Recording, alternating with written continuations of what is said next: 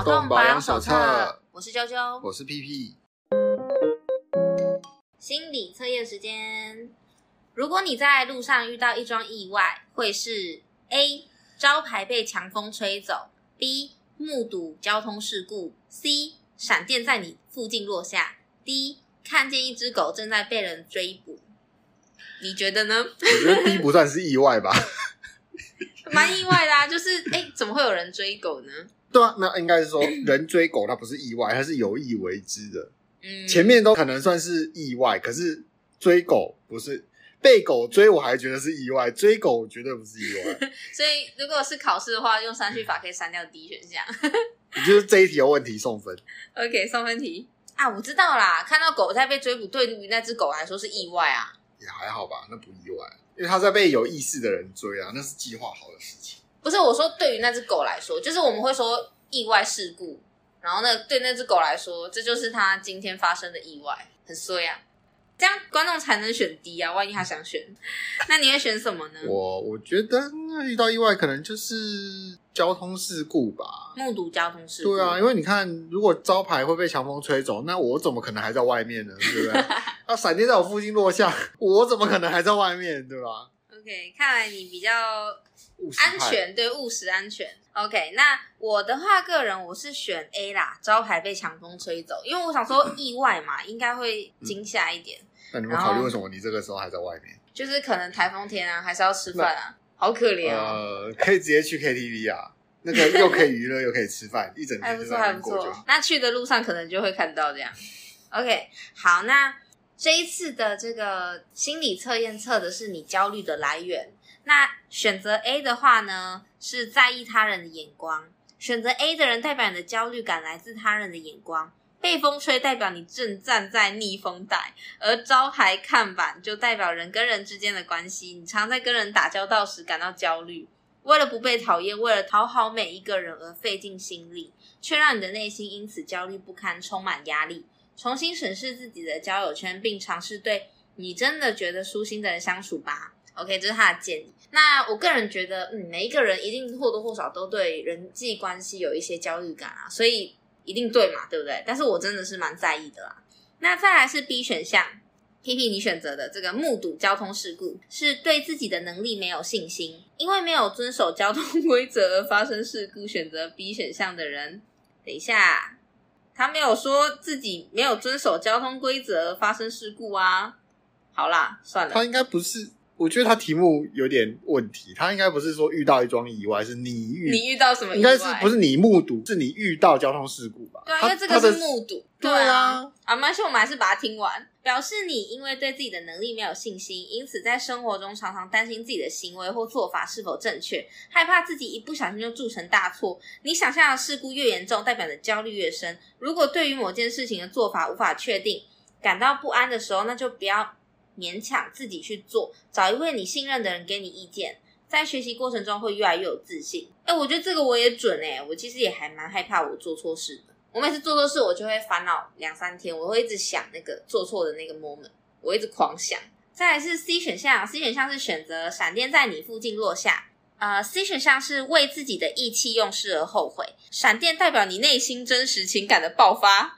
如果选择这一个选项的人，代表你是一个容易意气用事的人。你常常在发脾气、情绪爆炸后才后悔自己的行为，然后为此感到不安。如果觉得真的是自己做错，那就勇敢道歉吧，并且在下次发生同样事情时，先深呼吸，保持冷静，学习理性的说出事实，和人和平沟通。我是觉得这个我还好。对啊，但是应该蛮多人都有可能会真实情感大爆发这样。那如果是 D 选项，看见一只狗正在被人追捕的话呢？这个是对现状的不安。逃跑的狗表现出你想要逃离现状的渴望。选择 D 的人呢？你所处的环境安稳，但你也因此感到不安、焦虑，或者是你的内心想要改变，但是你心有余而力不足，那内心就因此充满了焦虑跟束缚。那你可以问问看自己为什么对现状感到不满。如果心中有隐藏已久的梦想，那就去做吧，这是摆脱焦虑的第一步。OK。我觉得 A 到 D 都还不错啦，那就当成一个就是 诶我们的快乐小运势 A B C，然后一个一个慢慢讲，结果一个 D 选项囊括了所有的所有的因素，好像是哈。就究竟什么样的不安不是对现状的不安？但是 D 选项刚刚已经说了不会选，所以没事。好啦，他会让，OK。弥补前面不足，然后全部后面就是全部一个大连击这样。嗯，OK。好，P P，你有听过容貌焦虑吗？有啊。你有容貌焦虑吗？曾曾经吧，国中的时候。怎么说？我是卷毛。然后头发，国中的时候就是要剪，呃，我那时候还有哦，老人那时候还有发镜，我那时候还要剪短发。然后等它有一个要长不短的阶段的时候，我的额头前面的那个头发，因为是卷的，它就变成变成前面就长一排阴毛在那边，然后很丑，非常丑。应该没有那么夸张吧？有，就是那么夸张，就是。就是你拿两个对比，你会不知道哪一个是阴毛，哪一个是额头前面的。这么夸张？真的真的。哦，就是头发比较卷，自然卷严重这样。对，自然卷。哦、而且可是你头发现在很直哎、欸嗯。老了老了。而且那时候就是只有卷发的人才知道的事情，就是烫的卷跟自然卷是不同的卷。嗯、所以一堆低能儿在那边说什么啊，你卷发哇，你这样省很多，你看我都还要去烫。呃，我觉得自然卷的头发 真的会超级讨厌，会比较粗一点。自然卷一定超级讨厌，别人跟你讲说这样你就不用烫头发了。但自然卷跟烫的卷是不一样，自然卷就是一个随便乱卷，烫因为烫还有同样，它有一个统一性嘛，就是哪边的头发要朝哪边烫过去，然后或者是说烫就是烫。后半段前半段不烫嘛，对不对？自然卷哪有在管你什么前半段后半段的？它一根长出来就开始卷了，而且它卷就是不乱卷一通。对对对，它就是它会在某个地方就是直接把你凹进去，然后在某个地方全部凸出来，好烦哦。所以你整整个头就对对，就是你如果不是超级长，我不晓得女生如果自然卷长发会不会有这困扰，但是那时候头发就是要长不短的，哦，你的头就不会是弧形的，你知道吗？嗯，如果包含你的头发一起看进去，你的头就会凹一块跟凸一块。这么夸张哦！就是我我个人是女生啦，所以、嗯、啊不是，大家都知道我是女生。应该说我，你也是自然卷，对，我是自然卷，然后我头发是长的，所以我个人是觉得说，自然卷在长发上的困扰是，你如果头发绑起来或者是放下来就还好，嗯、然后留长一点的话，可能就是有一点就是丑丑的大波浪是还好，但是如果你一剪短。尤其是剪到及肩的那种短发，它就一边往外翘，一边往里面翘，或者是都往外翘之类的，那很难控制你的头发，会有一个不平衡的感觉。对对，对，就那你这样听起来，真的是你你可能没有真的很卷。嗯，我不是那种超卷。我遇过很卷自然卷的女生，她真的就是她那个头，她不去烫，真的那个时期不可能会好看啊。尤其是我们那时候还有发镜，所以你头发它也不能留长，然后它也不能剪短，所以她就一定要那种尴尬的丑到很尴尬的样子。天哪，辛苦了，辛苦了。然后那个时候就是不算容貌，因为那时候我不怎么长痘痘，但是那个时候就觉得那个发型真的是，应该是说 是对外形的焦虑啦。对，对 那对啦，就是就是同样的概念，同样的概念。哦、对，因为青少年的时候，那现在说的这容貌焦虑，其实是我们现代的人对于容貌会有越来越严苛的要求，对自己还对别人。我觉得，我觉得。这个对，我觉得都有可能 会。然后，尤其是因为在疫情这个期间，嗯、然后在疫情的时候，大家都戴上口罩嘛，嗯、然后所以大家已经习惯那种，就是哦，只要化可能半脸的妆啊，或者是哦戴着口罩，反正看不出来没差之类的。嗯、那现在口罩解封之后，就是应该还是有一些人会像我一样，就是我口罩还是戴在脸上，我还是不喜欢把口罩拿下来。对，我就是不想要整个露出全脸，但就是已经习惯了啦，而且。说真的，就是戴了口罩之后真的很方便，因为其实别人也看不出你的表情啊什么的，然后我就觉得哦，很舒服，非常舒心这样。这就是一个在家上班然后点外卖的节奏，还不错。如果每个人都在家上班，然后又又点外卖，基本上就是一个你可以不用在乎你外表有没有打理好，没差。没错，然后再来就是。我觉得比较严重的容貌焦虑，可能就是还会有，例如说你时不时会觉得自己长得不好看。那像是呃，例如说现在因为大家看到很多韩国偶像明星嘛，然后都每个都长得非常非常漂亮，然后甚至就是我，因为我偶尔会看一些就是关于韩星的一些 YouTuber 节目，然后。他们就会说啊，哦，哪一些韩国明星他们的脸啊，他们的五官啊的分析这样，然后有什么皮相啊，然后骨相啊，皮相就是你的脸的那个圆滑度啊什么的，肉怎么样长，然后骨相就是你的五官，呃，还有你的骨头的分布什么的，然后反正就是很复杂，然后还有那个什么三庭，就是你的那个额头啊这一段，然后鼻子中间这一段，跟你下巴这一段要怎么样分布才是黄金比例什么的，就是你越听你就越觉得说，哦天哪，我是不是长得很恐怖啊什么的？尤其是你一直看那些偶像，真是会很焦虑。然后再来就是，我觉得那个那时候智慧手机不是刚流行的时候，嗯、然后后来就是大家都会自拍。因为一开始的手机很烂，是糊的那种，没差。嗯、因为低画素，对，谁在乎，根本看不出来。对，但是智慧手机后来是出现那个很多那种美妆啊，或者是什么，就是拍照滤镜的那种 app，然后大家拍照就会用那个。啊，你用完那个拍完之后，你后来回去用有没有那个 iPhone？你用那个原始相机一看自己的脸，超恐怖，超黄。就是以前的相机追求真实。现在相机就追求虚幻，也没有很追求虚幻。你看 iPhone 那个原本原始相机，没有 iPhone 的相机没有，但是就是剩下 iPhone 相机没有了。嗯、但基本上 Android 相机会自己帮你修。哦，真的哦。因为我见过别人有在用 Android 相机，是那个 OPPO 跟那个是中国的牌子啊、哦。中国吗？我是没有用过 Google 的，我不知道 Google 的原始相机会帮你修，嗯、但中国的它原始相机就帮你修图。他们是不是活在就是？或者是我不知道，因为我我阿妈用的，嗯，他那个相机拿起来拍就是漂亮，哦、真的、哦，他就帮你。你说阿妈直接变十八岁？没有没有那么夸张，但是很明显那个就是帮你修图修好啊，对对对，还蛮扯的哎，就他就自自动做到这件事情，好有被骗的感觉，而且尤其你刚刚这样说，就是大陆，我觉得他们很夸张，他们已经丧心病狂到他们滤镜打下去，每个人长得一样，都是那个超级尖的那种瓜子脸、网红脸，然后眼睛放超大，鼻子三根超挺，然后鼻翼超小，然后嘴巴就是随便，嘴巴就可能就还好，然后每个人都长一样，我觉得超可怕的。但是我觉得我们现在就是讲这些容貌焦虑，其实追根究底啦，还是有一个很重要的点，就是，是没有讲到焦虑的部分啊。啊，对啊，就是就是用手机用手机拍照不用滤镜不敢看嘛，嗯，然后再来就是你没戴口罩不敢出门，没修图不不能发，对，不能发，然后可是有到没化妆不能出门吗？我还是认识蛮多人是没化妆，我没有啦，我没有啦，应该是说我如果参加聚会什么的，我一定会化，我不能不化，就不想啊，我就觉得看起来好看一点比较，是为的是给人看，还是为的是被拍下来做记录会不好看？都是啊，可是。拍下来的可以修，所以你就是要自告奋勇用你的手机拍，就是有人要合照，你就说来，我用我的手机帮大家拍。对，我都是这样，但是但是有时候有一些人不讲武德，他会自己拍，然后拍完之后很丑，哦、然后直接上传，然后我看到就，所以很棒。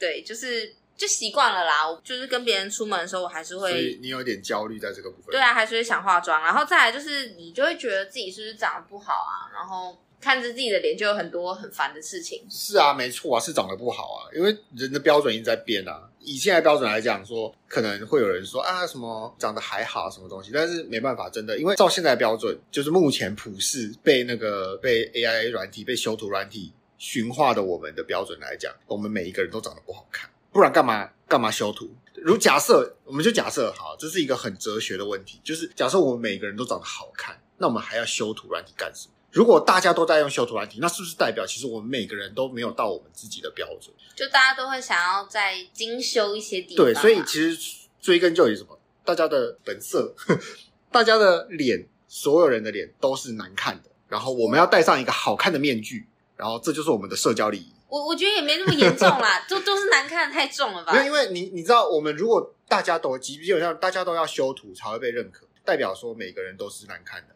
没有我是觉得那个是已经坏掉的状态，我没有到那么夸张。嗯、没，有，就是就是说，就像你刚刚说啦，就是哎，没修图的不敢给大家看的话，那已经你其实已经在这条线上面了，你已经在线线的那一边了，就是已经是属于那种。自己不好看，要修图才好看的那个。等一下，等一下，等一下，不对，不对，不对，我我觉得应该这样说，我没有要修图，我只是用滤镜，然后不用滤镜，不是不用滤镜的照片我也敢放，只是嗯，以前啦，以前比较夸张，以前会觉得说一定要滤镜，然后不然不敢放啊。但是现在，我现在不用滤镜我也敢放，可是我现在就比较没有那么喜欢去 po 那些社，就是 po 到社交软体上，就是你拍照，你这些还是对啊，那那还是一样啊。就是嗯，因为我没那么追求，就是那种皮相的东西了，所以我不会一直去追求。对，但是你会，你在顾虑的就是那个社交软体上普世的眼光，就是啊，对啦，确实依照我我说的丑不是说你一定要觉得你自己丑，是依照我们这个这个群众设出来的标准。我们其实几乎每个人都是没有达到标准，所以我们大家都是丑的。因为因为如此，所以我们才要修图才能放给大家看，因为大家的美是另外一个境界。然后我们大家为了这个社交礼仪，就戴了一个像修图或者是叫叫滤镜的这个面具，参加这个化妆舞会。OK，每个人来都是大家到到到这个社交的场合，就是各种场合，就是在参加，好像在参加一一场化妆舞会。只是这这场这场化妆舞会就是线上的，就每个人就是戴着面具，然后 然后就觉得别人认不出，哎，不对，戴着面具，然后又觉得别人觉得看到这面具就是等于看到你这样。就我觉得这已经变成说，这已经算是一个社交文化了。因为假设如果我们是有少部分的人觉得啊，我没修图不能给大家看，那我们可能会觉得说，这些人跟其他人不一样。因为可能在刚开始有这个功能的时候，可能会只有少数人有这个毛病。可当越来越多人有这个问题的时候，我觉得这就变成是这个社会的默契，它就不再是少数人的病，这是大家的病。那既然大家都有病，那这就是一个正常现象。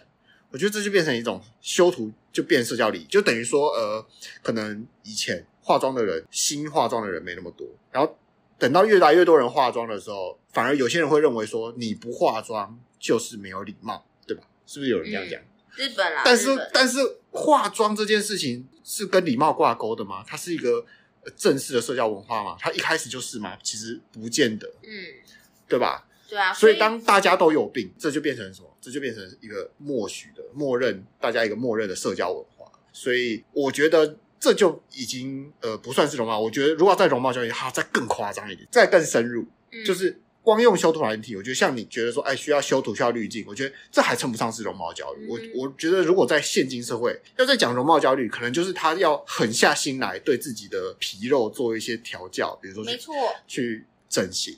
嗯，所以我们来谈谈就是关于爱美这件事情，因为像是刚刚 P P 你有说，就是刚刚那些都只是在进入容貌焦虑前的一些小征兆，他他已经不值得你焦，那些不值得你焦虑的，这就是一个文化，就大家都会这么做，对社交上的礼貌。所以你如果你如果想这么做，或是你崇尚这么做，就是刚刚那些表层的做法，那你不过是在遵守这个社交的礼貌。对对对对对对，你你不算是容貌焦虑的人，你还不算。嗯哇，好安慰哦。OK，好，那像是爱美这件事情啊，其实像是我们自古以来大家都喜欢看美丽的东西嘛，嗯、就像是婴儿，婴儿也被研究证实说，他们看到比较漂亮的东西，确实会笑得比较开心，然后注意力会比较持久，这样他会看比较久。是吗？他不是看笑脸跟看不笑的脸？呃，长得好一点的也会有差。哇，那如果父母长得丑，他不就是一辈子活在忧郁的？也也没那么夸张啦。啊，你父母笑应该也还是蛮开心的吧？没有，他是只说就是拿那个照片啊，然后长得好看的，他会盯稍微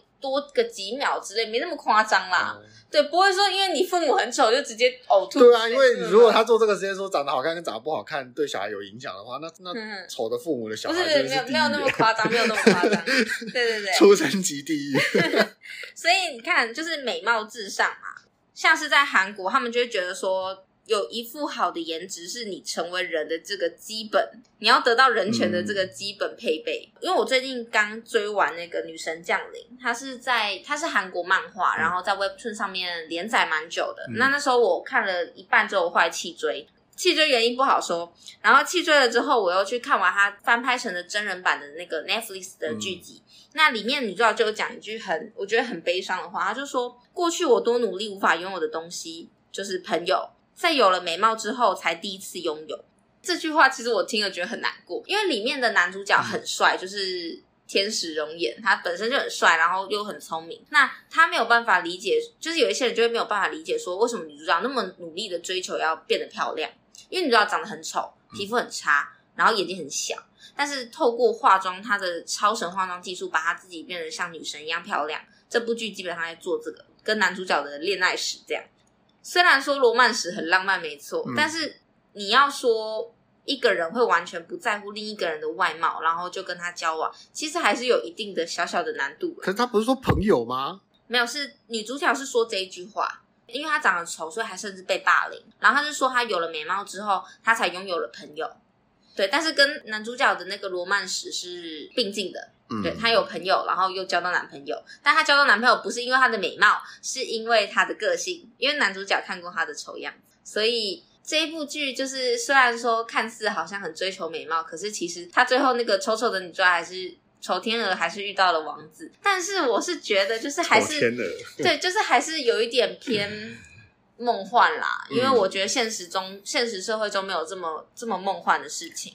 没有，现实社会中不会有，因为你长得丑就没有朋友。你你会有，你只是不会，可能不会有帅的朋友，对，但是美的朋友，但是，嗯、但是你会有跟你同样 level 的朋友，真的可能吧。但是因为女主角，哎，可是我觉得韩国不见得，因为韩国有一些，可是因为丑的人可以，就是不可能全校就你一个丑，然后只有你一个人会霸凌吧？丑的人会抱团。对啦，也是。那你们会没有朋友，就是怎样？你也歧视他。所以你不愿意跟他抱团，我觉得太尖锐了。没有没有没有，就是合理合理的推断，就是那个就是个圈圈嘛，对不对？那这一群人就是价值一样嘛。OK，对吧？难过。好，这个讲法，这个这很危险，这很危险。如果每个人都被标价，那他们就是属于特价品的部分，那他们可能就会放在同一个花车里面。花车里面太伤人了。好，没关系，我们先赶快赶快进入下一个，就是再来，就是因为像是那个。刚刚《女神降临》里面的女主角，她是透过化妆嘛？那另外一部漫画也是有改编成真人版剧情的，叫做《我的 ID 是江南美人》。然后这两部里面的男主角都是足够帅的。好，然后这一部的话呢，这个女主角对不对？她为什么叫做江南美人？是因为江南美人在韩国的意思是透过整形之后变得很漂亮的那些女生。因为他们的整形店都开在江南。江南对整形诊所很多，那这个女生她就是透过化妆已经没救了，她保养啊化妆都没有办法了，所以她就去整形，嗯，那整的很漂亮。这样，在这一个这一部剧里面的剧情就是里面还有一个是自然美人，她就是本身就天生丽质的那种美女，嗯，那她甚至还会嫉妒这个女主角，觉得说笑死，那你长得漂亮也只是透过整形啊，那你凭什么拥有现在就是我拥有的一切？就是她甚至还被。这种什么意思？他拥有人，他们是交换身份？不是，是因为他觉得美丽，对不对？嗯，才能够拥有他现在拥有的这一切。例如，跟他平起平坐的意思。对，你整形的，凭什么跟我平起平坐？有点像这种感觉，就是那种小贱人，就是那种台大学士，然后变台大硕士，会歧视外面考进来的硕士生。对对对，之类。就你凭什么跟我平起平坐？拜托，我以前大学就台大嘞之类的。对，那哇，这是一个歧视链哎，就是就是歧视啊。那其实。我觉得这真的很很有趣啦，因为你想一件事情，就是努力去追求这件事情，我觉得本身就是值得嘉许的，对吧？在社会里面，我们很我们会嘉许这些事情。例如，你认真读书，你认真赚钱，你认真运动，大家都会说：“哎，你很棒。”可是为什么努力去追求变美的时候，大家反而就不会去想要去夸赞，或者是会鼓励，就不会去鼓励这件事情？嗯、例如说，你。认真去减肥的时候变得漂亮，大家就会说：“哎呦，你这样子减肥变得漂亮不错哦。”但是如果说是你努力化妆跟整形去变得漂亮，你看还会有人觉得说：“你凭什么跟我平起平坐？”因为那大家觉得你在骗人嘛。我们要从小就是杜绝诈欺。对，就是有人就会说娶到整形的老婆就是他在骗人，他不诚实。可是我，我觉得这很合理耶，因为生出来的小孩就直接见真章了。再一起去整形啊！哇！所以你觉得这是不行的？没有，因为反过来讲，你认真读书，那生出来的小孩也有可能是个笨蛋。笨蛋啊，对啊，是啊，是啊。你认真赚钱，你的小孩也不会待见。对啊。看来这个东西就是见仁见智，但是因为外表是一个就是很直观的东西，但所以人家看到不一样，一定会觉得第一反应绝对绝对都是我被骗。嗯，所以你你不能接受整形吗？我没有不能接受整形啊。是我问太直接，我我我的意思是说啊，你说我个人整形吗？不是，你你能不能接受？如果说假设你的伴侣好了，他就是以前有整过型，他其实以前不是长这样，嗯，这样你 OK 吗？你可以接受吗？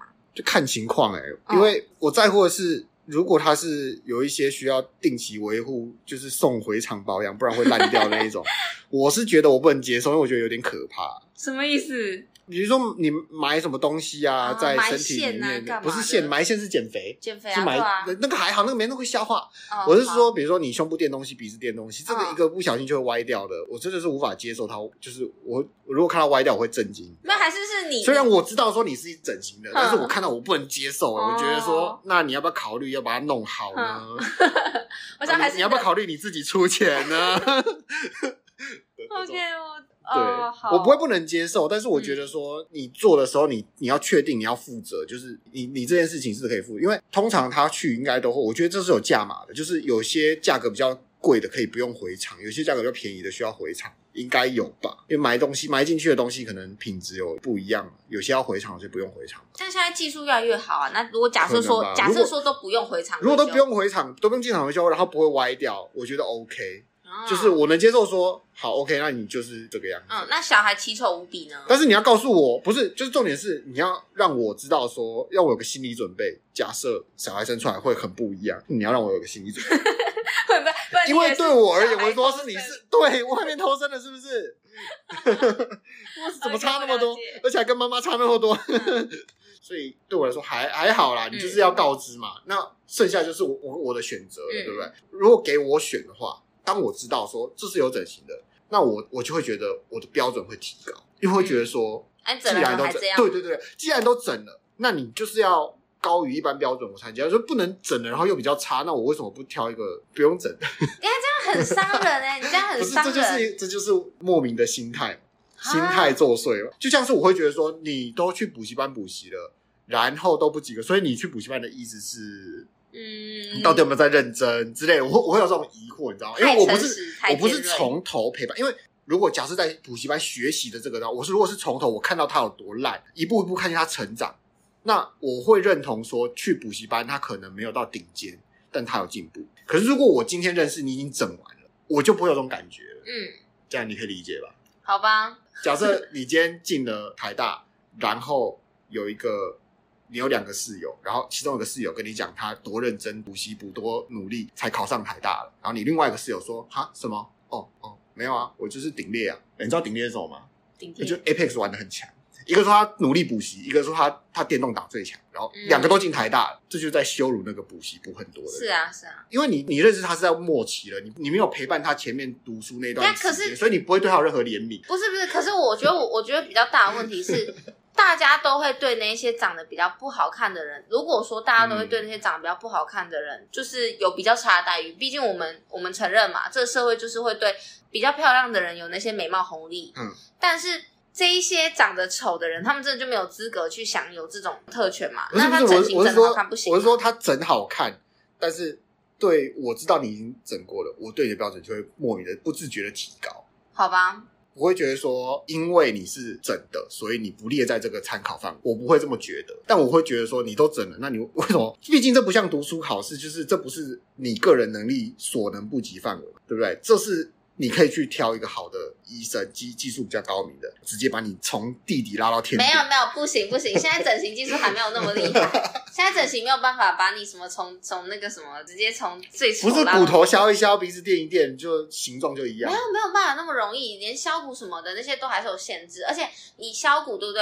哦，因为我去做研究，削骨，例如说你要削这个颧骨的地方，嗯、对不对？它只能把它修的，就是让你的脸变得比较滑顺，就是你的脸的线条没有。太有棱有角，嗯、但它不能把你的头变小。你的头如果很大，那就是那么大，就是大头，就是大。大对，你就顶多变成变成有棱有角的大饼脸，变成 变成圆润的大饼脸，真的。所以它就从一个三十二号的六角螺丝变成一只滑牙的六角螺丝，太伤人了，不是？所以不能歧视。你这你刚刚的形容，在我脑中 就一个三十二号的滑牙螺丝，不是不是，就是。所以我的意思是说，就是整形它还是有，它还是有限制的。然后，对，我觉得，我觉得对于美的这个社会的这个很残忍的这种追求啊，或者是限制，还是很难以被改变啦。可是我觉得对待的话还好，我是我的刚标准是以我挑伴侣的标准，我就是说，如果你有这些条件，我觉得对我而言，那我可能就会觉得说，那你应该要做的更好。不是，可是就是有标准啊，他就是有极限啊，他没有办法。没有没有，我说我说这是我的心理，我的内心的真实想法，我会觉得我如果我知道他做这件事情，我他的标准就在我心里，他的标准应该要更高，这种感觉。不是，他就微调而已的话也不行啊，他微调。微调，因为比如说，你看说，呃，认真读书、认真赚钱、认真运动啊。我们那读书讲过，就是哎，你有去补习班，我觉得那你成绩应该要好一点。认真赚钱，你说，哎，你事业做多大做多大，那我就觉得你应该要有钱一点。那或者是说，你认真运动、认真运动，那那你的肌肉应该要发达一点。就对我而言，我就觉得说，你跟我讲了，就是我知道这件事情之后，那我对你的标准就会这个样。因为不然你会觉得说，一个人跟你讲说他事业做多大，结果你跟他吃饭，他要 AA，然后他要 A 你五块钱，你能接受吗？哦，好吧，我大概懂你的意思啦。对啦，但是我我站的论点不是那样，我站的论点比较偏向是，当一个人他真的长得不是很好看，然后他想要透过这些化妆或者是整形的方法去变得漂亮的时候，嗯、那我认为这是一件很勇敢的事情。我不会觉得说这样努力而来得到的美貌是次等的美貌。如这就像你刚刚讲的第三点，就是一个天生美人会去嫉妒一个后天美人，觉得说她不配拥有。对我而言，我没有这个想法，因为我根本就不是什么先天美人，我不会去嫉妒这些人。然后我也不会觉得说她去整形变得好看，然后他在这个社会上获得多少利益，我不会觉得他不应该拥有，因为我知道他付出，他有付出，然后这些可能就是他付出的收获。我反而会觉得说，你天生就长得好看，嗯。的人，然后你获得了这么多，我反而会觉得说你不懂得珍惜。对啊，因为他很 珍惜，他利用了。我我反而觉得那样的人会不懂得，但我真的实际见过太多的例子，就是他，尤其在女生的身上比较多，就是他从小就好看到顶，所以他很多事情就略过了，他就丧失了很多学习很多东西的机会，他就这样跳过去。所以我反而会觉得说，呃，先天的可能就是会损失了很多东西。那我对于后天，就是所谓后天美人，好了，他该不该，他配不配拥有，就是同样的红利？我觉得可以啊，对不对？就是我们就最疯做整形的一个职业，就是 AV 女优。很多人会说什么哦，这个就是人工的，就 KG 嘛，就是说啊，他去隆乳，他去整形，然后有些人会觉得说，他就是不真的哦，他拍片，然后他那个拍出来就是整个人塑胶味啊，假假的。可是我觉得，我会觉得说，这样很敬业。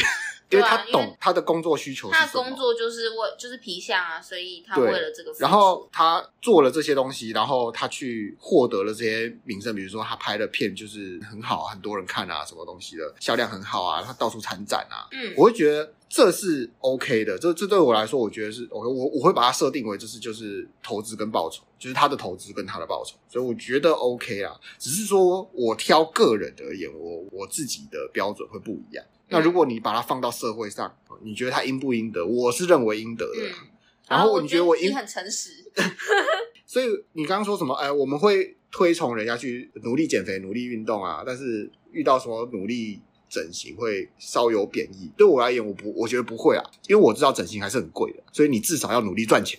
呃，有些人会觉得说这样变美你没有经过努力，但是我觉得他有，因为赚钱要努力的赚。啊，那样子没有没有努力，那超努力好不好？拜托，生下来就是美女，那才没有努力，好不好？对对对，如果照这个讲法，生下来就是美女，那才真的没有努力。啊、而且、欸，真的我遇过蛮多生下来就是比较好看的，他们真的就是学丧失了很多学习人生、啊、各种是有有多好看？周子瑜吗？不是不是像那种好看是。从小大家就是当小公主捧在手，她完全不会，就是她没有在学会那什么叫做社交，什么叫做尝试。不是到底要多漂亮才可以让自己不用很漂亮，但是女不不知道台湾不懂哎，在台湾女生不用很漂亮就可以看到蛮多这种人，太夸张了吧？我遇过，我遇过不少，那我就会笑笑的。他们是真的蛮好看的，然后我觉得跟他们讲没什么太大的用处。重点是他们不需要，我知道说他这样对我做，他觉得理所当然。那我知道他对别人做也是理所当然，而且他绝对会达成他的目的，而且他有至少十年不用改，就以他现在年纪，他可能十年内他都不用改这个习惯，他可以继续这样做。然后我就会觉得，嗯，今天我学到了，但他没有，没关系，他他就过他自己的。嗯，所以就是好吧，听起来非常的讨人厌，但是随便啦，就是 我个人就觉得说，无论如何。想变美一定是天性，那对啦。看到你看到人家像我说的那种红利，你看他真的是为所欲为。对啊，但是多少人不羡慕？嗯，但是我觉得就是十八岁以前的美貌嘛，是父母给的。但是十八岁以后，其实除了美貌以外，还有一个很重要的东西，就是你这个人的气质。如果你除了一张皮相以外，你没什么气质的话，啊，不要那么尖锐。我说我自己，如果我除了皮相，今天好像在自夸，不对。说什么？如果说内涵，对，如果说 一个人除了皮相以外，就是没有没有什么好的气质的话，那其实再怎么样的好看也会厌倦。所以。我还是鼓励啦，就是不要太 care，就是有关于外貌的东西，然后尤其是不要被社交媒体绑架。你就是看上面社交媒体上面全都是那种精修后的俊男美女，那一定会自卑啊。就是你，啊、你会哦，你会自卑吗？我说如果那么做的话，哦，每天那样做，我是用另外的心态哦，因为我看得很爽。哦，呃，那很好，那很好，因为你是男生嘛。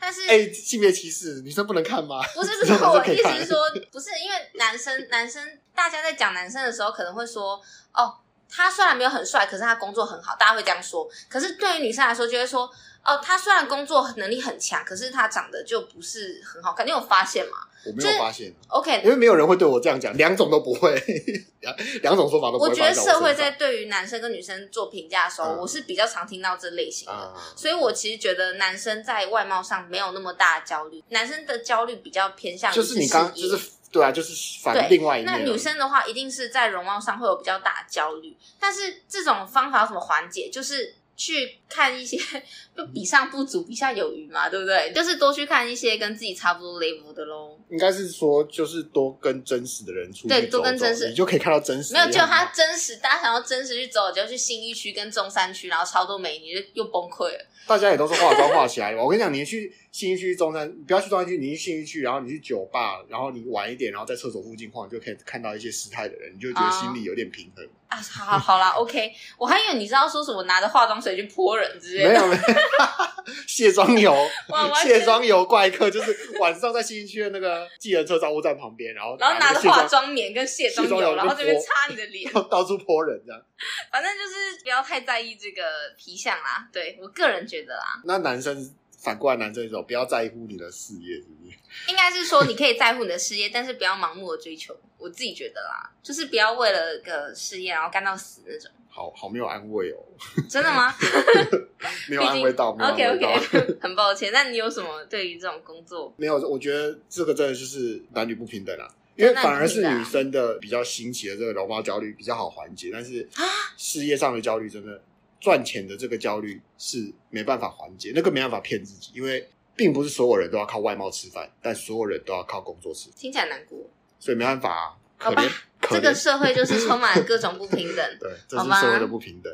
对，那我我们今天的节目就在这个比较悲伤的一个结尾中 做结束喽。那感谢大家的收听，谢谢大家。